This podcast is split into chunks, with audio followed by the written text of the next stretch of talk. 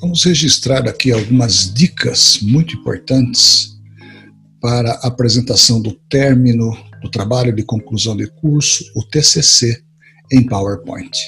Esse trabalho foi inicialmente inicializado pela doutora Estael Silvana da Silva, na Universidade de Itapeva.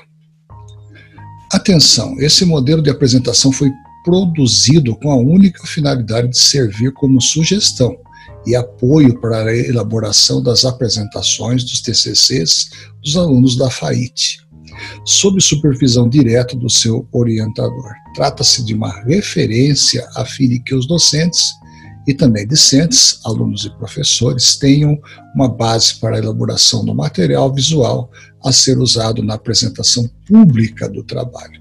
Professora doutora Estael Silva. Dicas importantes. Eu quero somente comentar aqui os principais tópicos e na nossa aula é, virtual nós estaremos fazendo aí a, a discussão propriamente dita do TCC. Primeiro, estudar o assunto com profundidade para não ser surpreendido durante os questionamentos dos membros da banca ou da bancada, se aprofundar realmente nos estudos. Preparar um material atraente para a bancada e demais presentes. Terceiro, lembre-se que seu trabalho já foi lido pelos avaliadores e, portanto, uma apresentação com o uso de figuras, quadros e tabelas torna o assunto mais interessante e mantém a atenção de todos os presentes. Evite, quarto item, evite poluir os slides.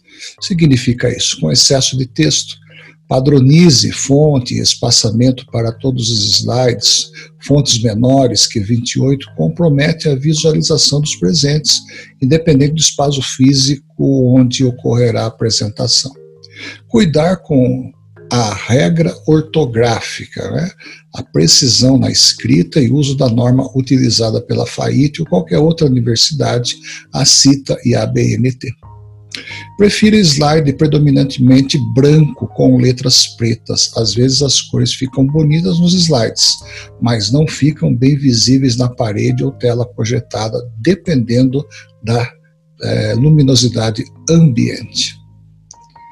Sétimo item: a linguagem utilizada na construção da pesquisa científica deve obedecer preferencialmente é, modo, um modo impessoal, evitando-se o da primeira pessoa do singular ou do plural. Eu entendo, entendemos ou nós.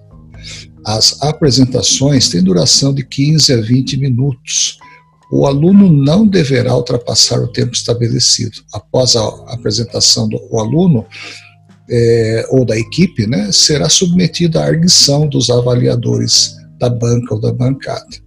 Use entre 15 e 25 slides para apresentação, evitando o risco de estourar o tempo treine a apresentação e cronometre o tempo gasto, né, utilizando a maior parte dele para apresentar seus resultados e conclusões.